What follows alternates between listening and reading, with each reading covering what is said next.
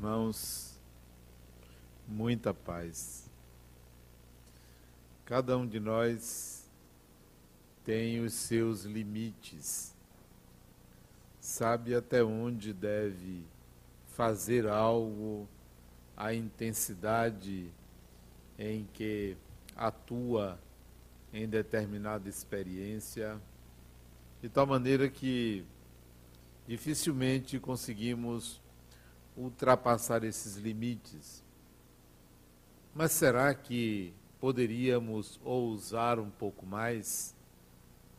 Será que nos acomodamos a partir de uma perspectiva de que tudo vai dar certo? Ou nós nos intimidamos, daí vem a acomodação por medo do que pode advir do nosso comportamento ou de nossas escolhas? A pergunta nos remete à nossa crença em Deus. De acordo com a concepção que você tem de Deus, você será ou não uma pessoa limitada. Você será ou não uma pessoa cujos limites não vão além do seu medo, do seu receio de fracasso, de insucesso, ou até mesmo do seu orgulho em não admitir que pode fracassar. A crença em Deus é responsável pelo lastro, pela base da nossa vida e da construção do nosso destino. Se você considera que todo erro seu será punido, você pensará muito antes de executar algo, porque você teme consequências danosas e teme sofrer. Se você considera que todo erro seu poderá ser por Deus considerado como inerente à sua ignorância, você arriscará mais você se preparará para algo que pode ser diferente do que vem acontecendo com você. Os seus limites, então, serão menores por conta da sua crença em Deus. Como nós podemos construir uma ideia de Deus que nos liberte desses limites? Acreditamos que ousar é vencer obstáculos externos. Ousar, na realidade, é ultrapassar as barreiras internas, os limites internos que estabelecemos para a, o nosso agir. A grande maioria das pessoas tem um limite interno chamado morte. O medo da morte é limitador. Se ao contrário você se considerasse um ser imortal, os seus limites seriam muito mais ampliados, mas por uma crença equivocada de que você morre, você refreia suas ações. E a crença na mortalidade do espírito da pessoa ela vem por uma ideia de um Deus que pune, que faz sofrer, que limita, que faz o ser humano para dar a ele apenas um destino ruim se ele erra, bom se ele acerta e mais ou menos se ele é mais ou menos. Então, que tal ampliar os limites a partir de uma mudança na concepção a respeito de Deus, que passa pela consciência da imortalidade. Que tal ir mais além nos seus próprios limites?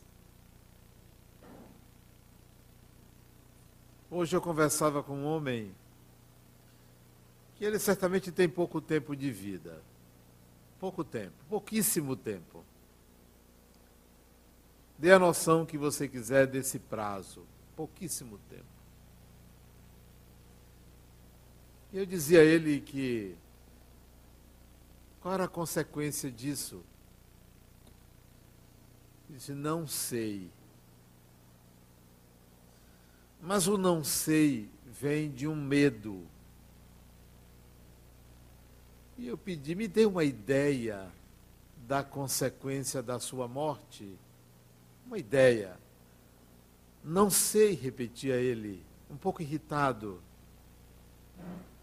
Por que irritação? Me dê uma ideia. Ele disse, eu não quero conversar sobre isso.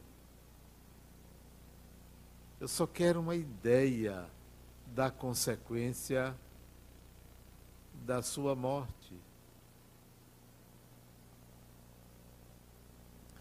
Aí ele arriscou dizendo, irritado, boa coisa não vai acontecer comigo. Eu mereço pelo que eu fiz, eu mereço. Aí disse ele, pois o pior não é isto.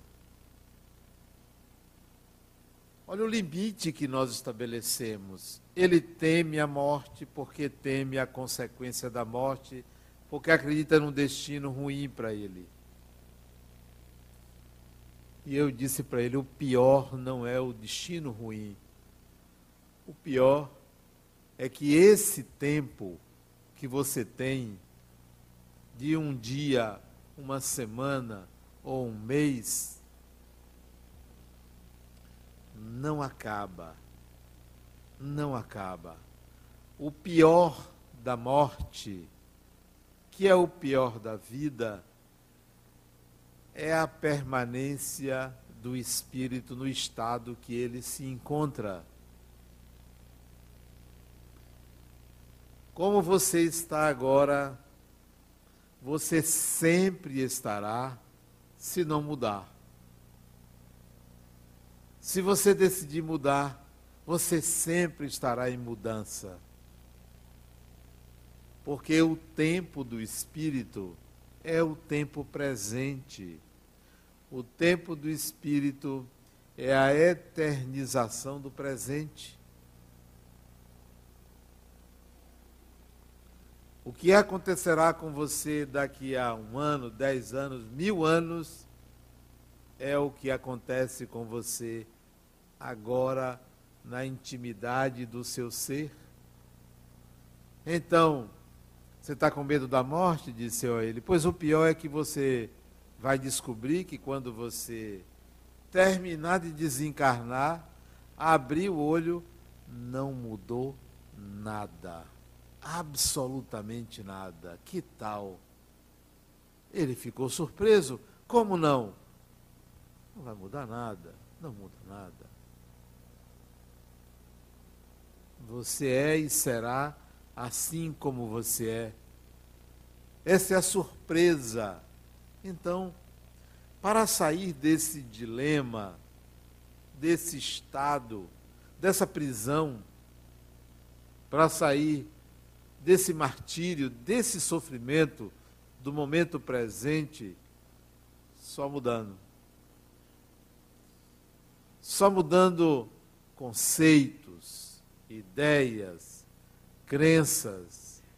E a primeira delas não é a crença em Deus, é a crença na ideia que você tem de Deus.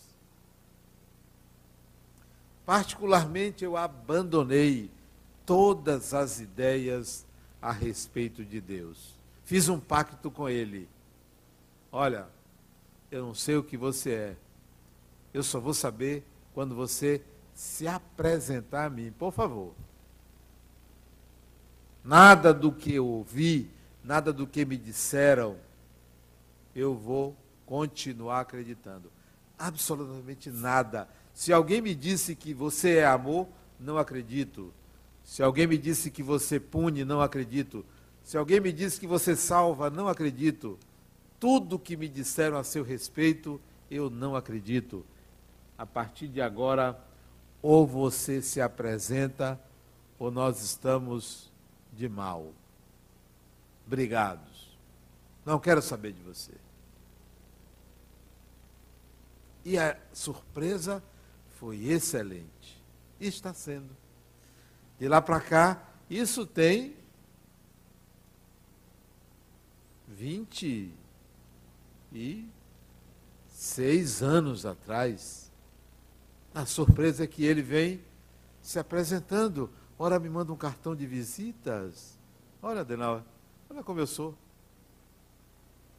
Ora, aparece ali na esquina. Mas que maravilha! Ele é meio tímido, ele vem devagar.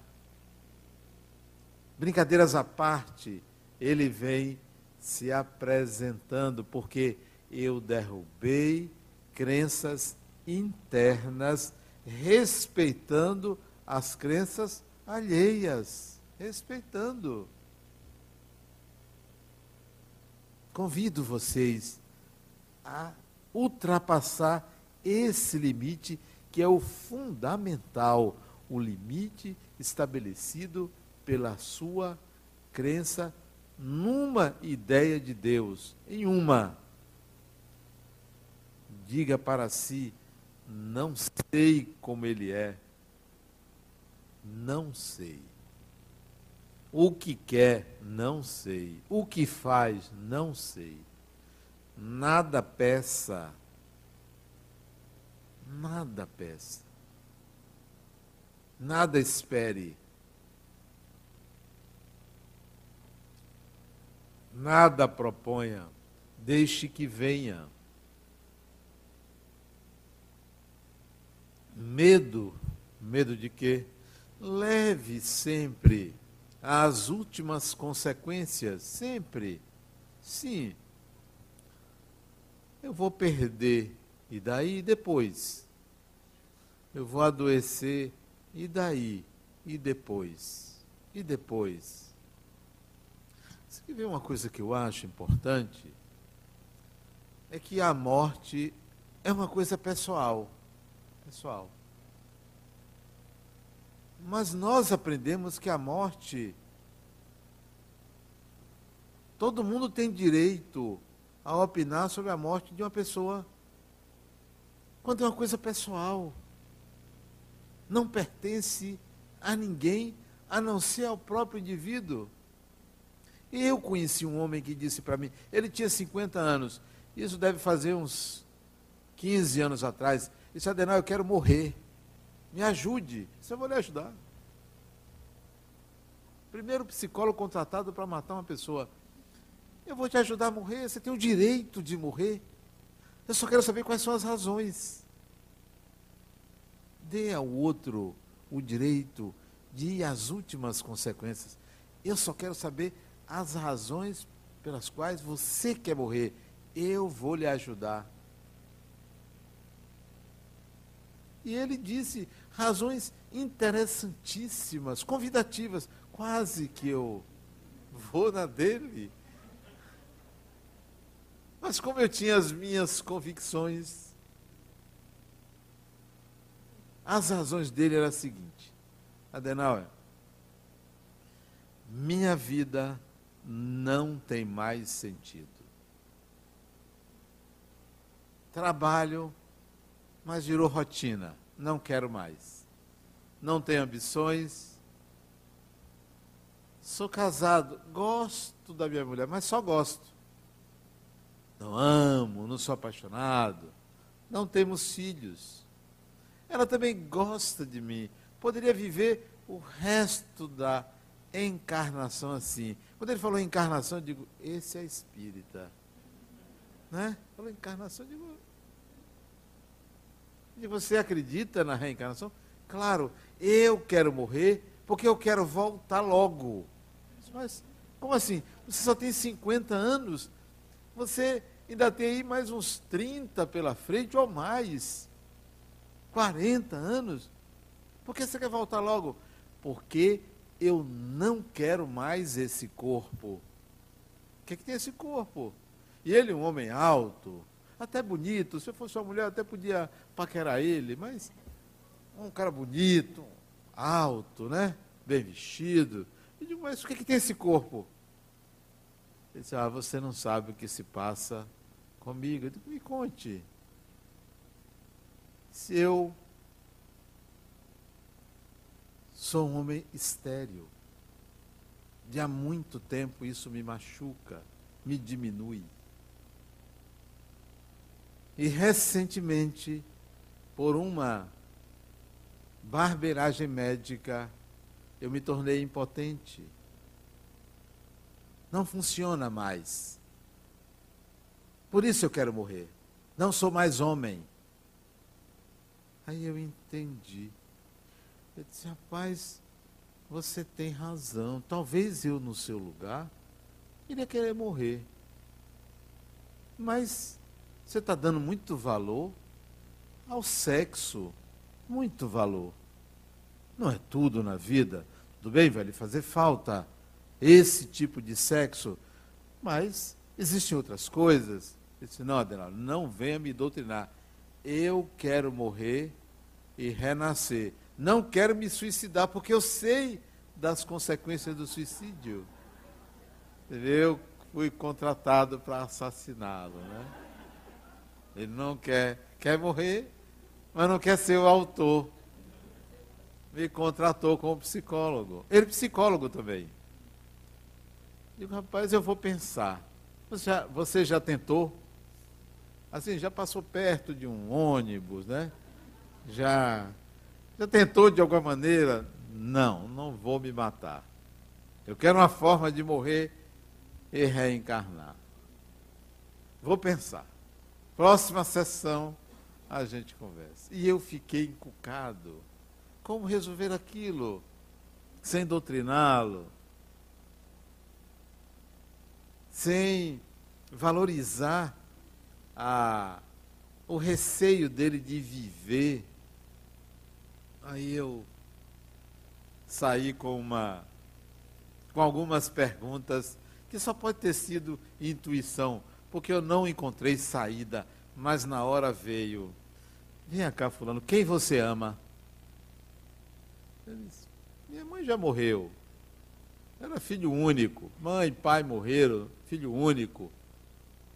Não tenho filhos, não tenho parentes. Ninguém. Se você gostaria de reencarnar onde? Ou na minha pátria de origem, ele não é brasileiro. Ou no Brasil, preferencialmente no Brasil. Porque eu gosto daqui. Digo, é? Olhe bem. Me diga algumas atitudes suas nessa encarnação que não foram boas, que prejudicaram pessoas. E ele disse algumas. Não vou contar porque vocês iriam desejar que ele morresse. Eu disse, Fulano, nós temos um problema. Qual é? Eu posso lhe ajudar a desencarnar. Tem uns meios, né? Assim, alquímicos de fazer isso, mas você não vai conseguir reencarnar. Mas por que não? Quem é que vai querer ter um traste como você como filho? Só uma mulher desesperada. Você vai nascer sem direito à mãe biológica, porque ninguém gosta de você, você não gosta de ninguém. Você vai nascer em condições difíceis, porque será certamente num lar desestabilizado para receber qualquer espírito.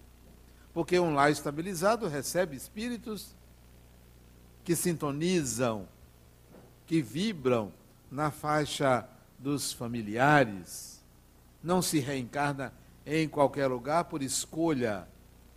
Se você reencarnar através de uma mulher que queira ter qualquer filho, não terá vínculos afetivos então, este é um problema. Você desencarna, mas não reencarna tão cedo. Vai demorar aí algumas dezenas de anos, talvez uma centena de anos. Isso para quê? Para construir laços afetivos. E este é o seu problema. Sua vida não tem sentido porque você não tem laços afetivos. não ama ninguém, nem é amado por ninguém. Então, ao invés de desencarnar, que vai lhe manter nesse eterno presente, nessa maneira linear de ser, de viver, desde já construa laços afetivos. Desde já. Ele, isso foi na segunda sessão, ele ficou comigo um ano e meio de terapia semanalmente, até dizer, é, realmente, agora eu não quero mais desencarnar não. Agora eu não quero mais não. Não porque eu tenho medo da morte, porque a vida é mudança, é mudança constante. A permanência no estado psíquico define o seu céu, o seu inferno. O que se passa na sua mente é seu destino. São seus limites estabelecidos pelo que se passa dentro de você. Se você não extrapolar os limites do seu pensar ou das suas ideias, você fica prisioneiro de um mundo do tamanho de um ovo minúsculo, achando que está no universo, mas ainda não entendeu que o universo está dentro da sua mente, da sua consciência. Os limites são estabelecidos pela sua consciência. E tudo isso a partir, essas reflexões que eu trago para vocês, a partir de uma mudança a respeito da ideia que me passaram de Deus.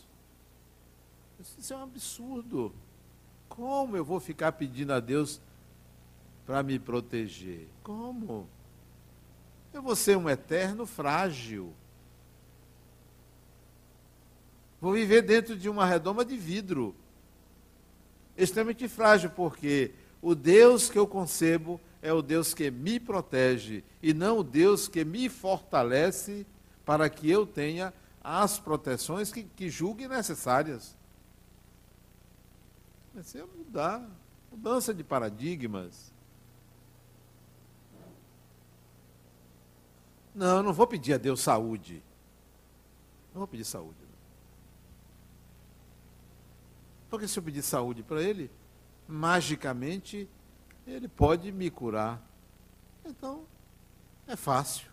Eu vou viver uma vida muito fácil. Tudo eu, com um passe de mágica, peço a Deus, ele resolve. Não, a doença veio, eu tenho que aprender a cuidar do meu corpo. A doença veio, eu tenho que buscar os protocolos médicos. A doença veio, eu tenho que perguntar-me para quê. Senão, eu estou envelhecendo, eu vou pedir a Deus para me fazer sempre jovem. Eu não quero ser jovem. Não quero. Juventude é um estado. Não quero ser jovem. Quero ser eu mesmo. Quero usar o corpo de acordo com as capacidades do corpo, com os limites do corpo, né? Olha que coisa boa você está num corpo e você está vendo ele, de vez em quando você escorrega e cai. Olha que coisa interessante, né? Quando era mais jovem, você dominava o corpo, né? Esse fim de semana, mudança de ano, né? Eu estava em família e saí da piscina e fui para a varanda. Resolvi pular um brinquedo tomei uma queda gostosa. Sabe aquela queda que você cai e você desliza, né? Foi assim. Olha coisa boa, né? Experimentar os limites do corpo.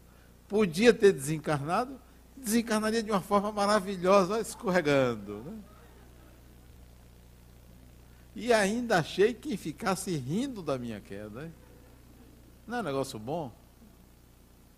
São os limites do corpo. E eu vou ficar zangado com o corpo? É experimentar essas mudanças, porque A vida é mudança, é mudar, é ressignificar, é rever. Então, não, não tem que estar tá aceitando um Deus que ele cure. Ah, me cure aí. Eu prometo. Prometer o quê? Está vendo que isso é piada, é brincadeira? Mude um pouco, não se engane. Se pergunte para quê? Para que eu adoeci? Para que isso, para que aquilo? Sempre para que, não por quê. Vá além dos seus limites, entendendo que o corpo, esse corpo, que tem cinco sentidos, só o físico, o corpo físico tem cinco sentidos. O corpo espiritual tem muito mais sentidos. Esse corpo físico serve apenas ao espírito. Não é o espírito que serve ao corpo, é o corpo que serve ao espírito. O corpo tem limites, o espírito não tem limites. Não tem limites. Vá um pouco mais além dos limites do corpo, porque senão você vai ter uma vida regradíssima, limitadíssima, e ainda mais vai desencarnar, porque tem que desencarnar, todo mundo desencarna. E vai continuar limitado, achando que todo mundo que desencarna ou anda de branco, ou se for obsessor, vira preto. Como assim? É só isso? Que, que, que pobreza é essa? Só tem branco e preto? que não amarelo, cor-de-rosa, azul, vermelho? A nossa imaginação foi reduzida por crenças que emburrecem a gente. Você vai assistir a um filme, no mundo espiritual, todo mundo de branco. Que história é essa? Todo mundo de branco, eu não posso usar um vermelho, não? Um amarelo, um azul, uma saia rodada. Por que não? Não pode, porque espírito superior é muito sério. Ah, vai tomar banho. Não pode ser assim, não. Não pode, não. esse dia eu assisti dois filmes. Assisti um filme interessante, interessantíssimo, chamado USS Callister. Alguém assistiu? Não, não assistiu. Ninguém assistiu, não. Só eu assisti. Não tem o hábito de assistir filme? Tem? O SS Calista. Assiste esse filme. Interessantíssimo. O filme se passa numa nave espacial. Olha que coisa fantástica. Ficção, né? Só que na nave acontece tudo que não acontece na vida real. O indivíduo vive numa empresa onde ele é muito tímido. E na nave espacial, ele tripudia sobre todo mundo. Ele é o oposto do que ele é na vida real. Nós somos limitados pelas nossas crenças. No fi o filme aponta isso. O filme é de uma série americana chamada Black Mirror. Fantástico.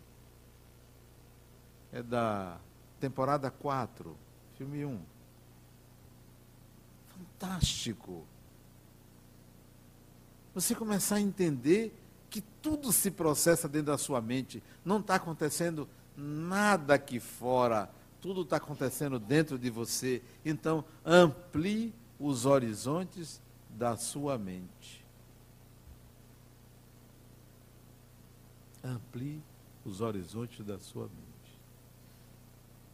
Na virada do ano, eu estava conversando com uma senhora de 89 anos, magrinha, magrinha.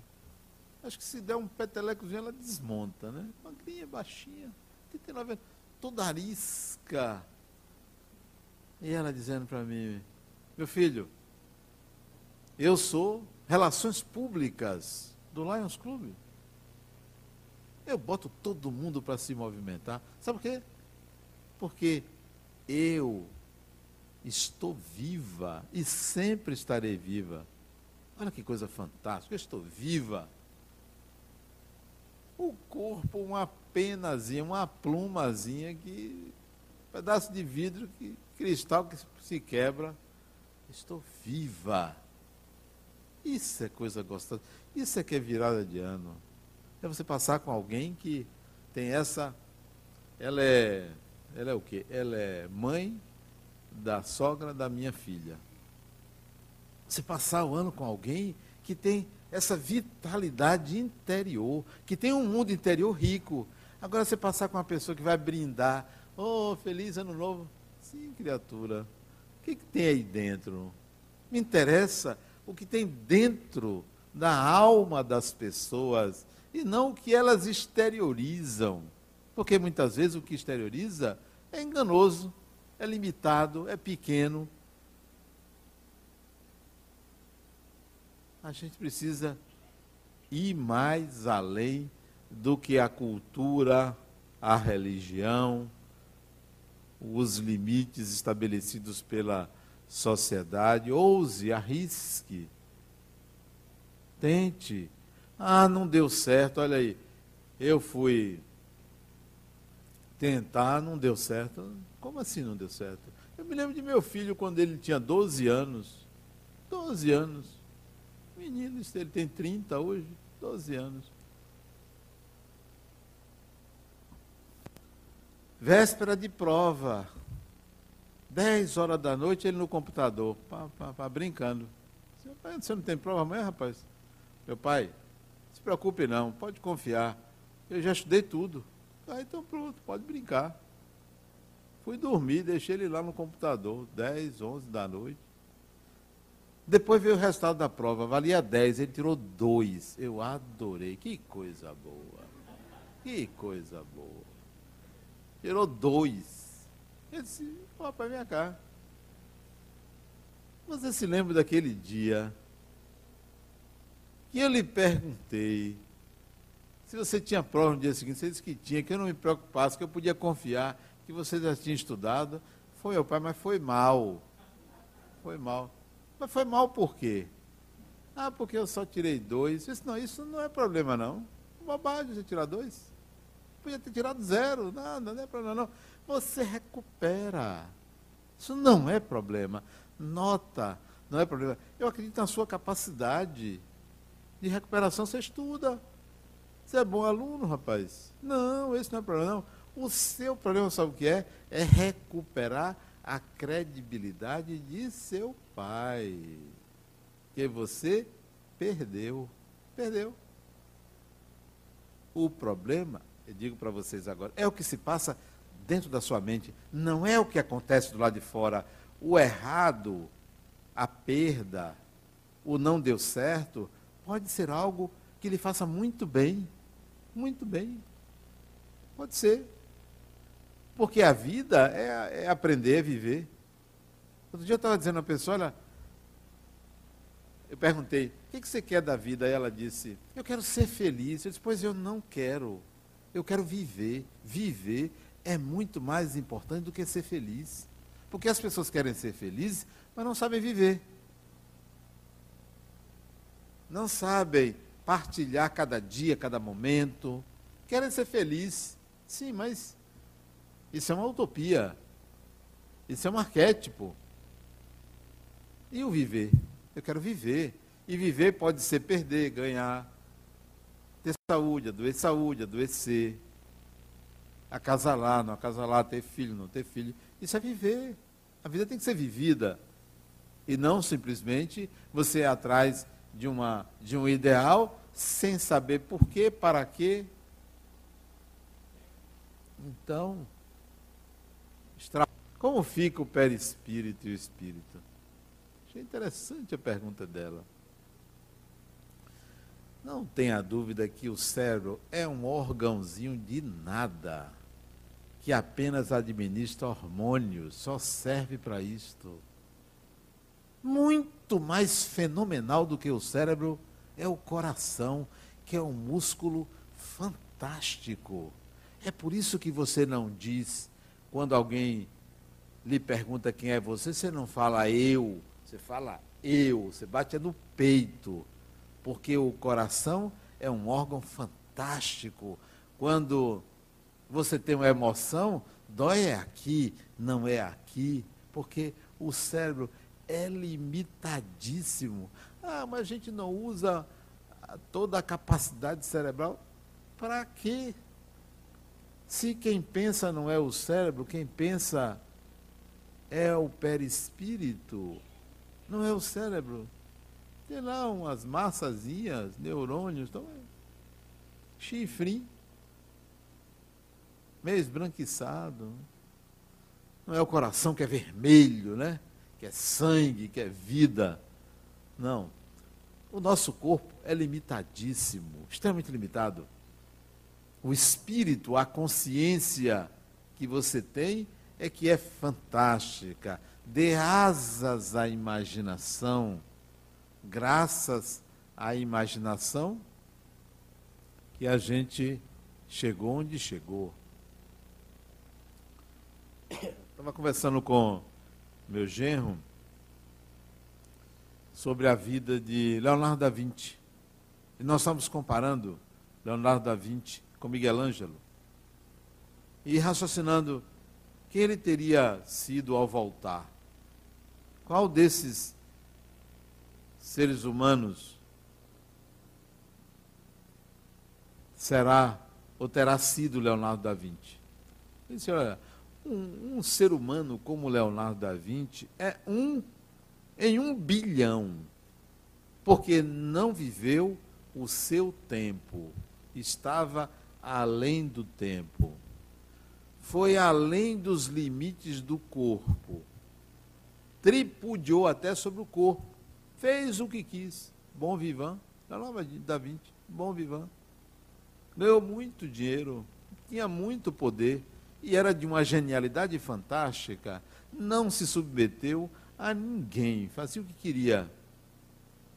Ele até me presenteou com a biografia de Leonardo da Vinci, que eu comecei a ler. Achei fantástico. Uma biografia que não é aquela que aparece nas enciclopédias, que é indo aos detalhes históricos. Né?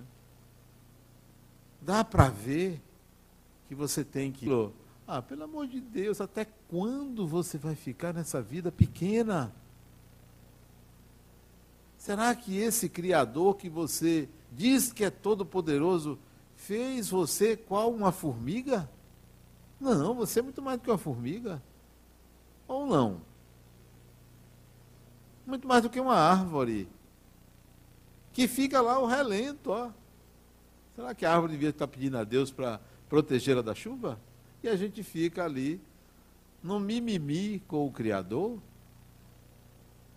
que nos envergonha até dos atributos que nós achamos que ele tem. Então, vamos além. Eu não estou pregando a rebeldia às religiões. Eu estou pregando a maturidade em relação a ideias medievais. Maturidade. Tornar-se adulto, sair de uma condição menor, inferior. Merecemos isso. Merecemos isso. Merecemos um senso crítico em relação ao que a gente ouve. Eu estava assistindo um documentário. Eu tenho um paciente que ele mora. Aonde, meu Deus? Ele mora na Alemanha. Ele estava morando em Praga. E ele é administrador de game, de jogadores de game, de um game, um jogo pela internet. Ele é administrador. Ele administra uma sala de jogadores. Ele está vendo Adenauer. Sabe quantas pessoas jogam o jogo que eu administro? Eu disse quantas? 10 mil pessoas simultaneamente no mundo. Eu administro. Rapaz, isso é um universo que eu desconheço. O que se passa na mente de um. E jovens a maioria entre 14 e 25 anos. O que se passa no mundo interno dos espíritos que estão reencarnando agora é algo inimaginável a nós outros que ultrapassamos a barreira dos 50 anos. Mudou tudo, tudo mudou. Tudo. O que é Deus para eles? Nem imaginam. Vivem bem. e são abençoados por Deus. Estão extrapolando os limites. Estão extrapolando. Então, vamos, por favor, sair de um clientelismo com Deus. Clientelismo. Nos tornamos clientes de Deus. Eu não quero ser cliente de Deus. Quero que Ele, homem, deixe eu crescer, deixe eu bater cabeça, deixe eu aprender. Depois você se apresenta para mim e ele, ele é obediente.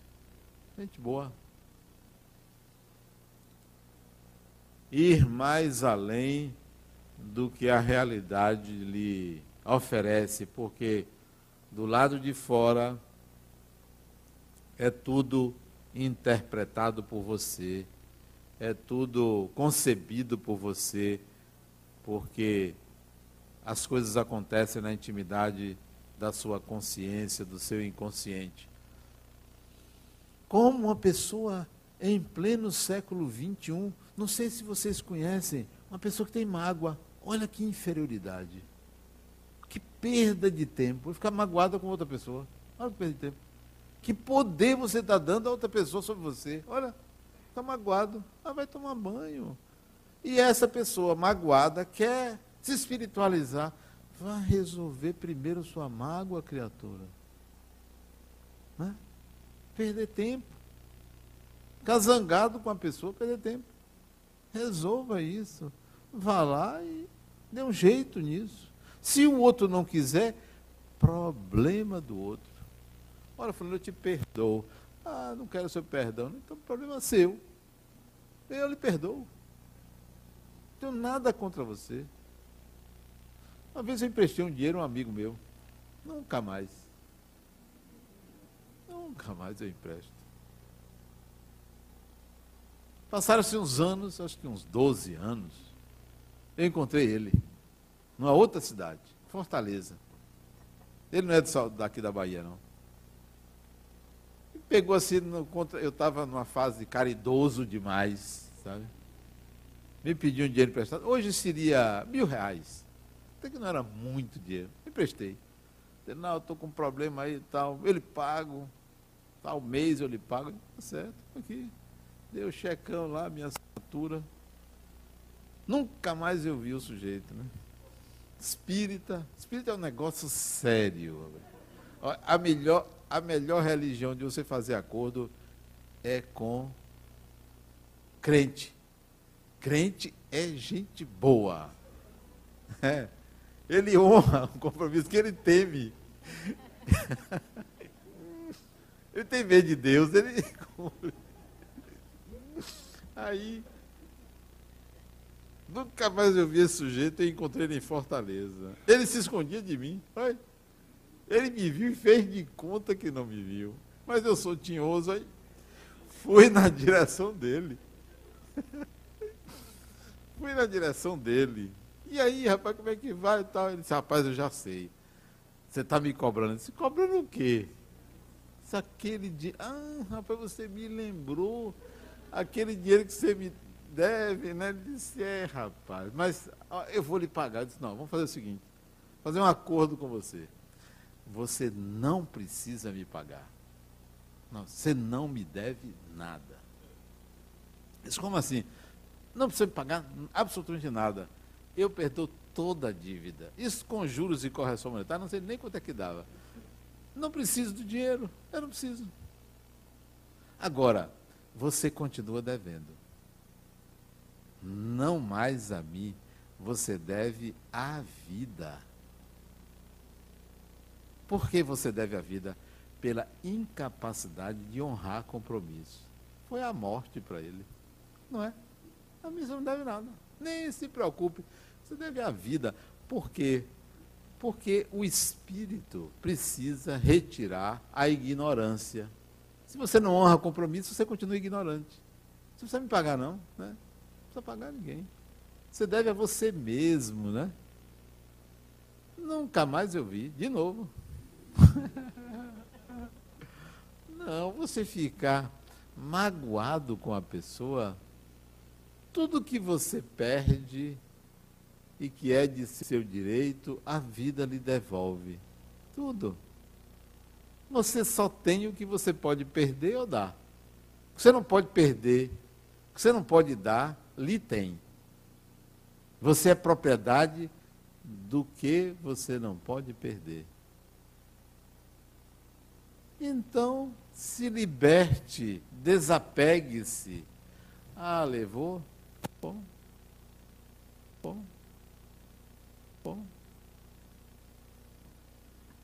A vida traz de volta. Porque se eu preciso de coisas para evoluir, a vida vai me dar coisas para evoluir e eu vou ter que devolver.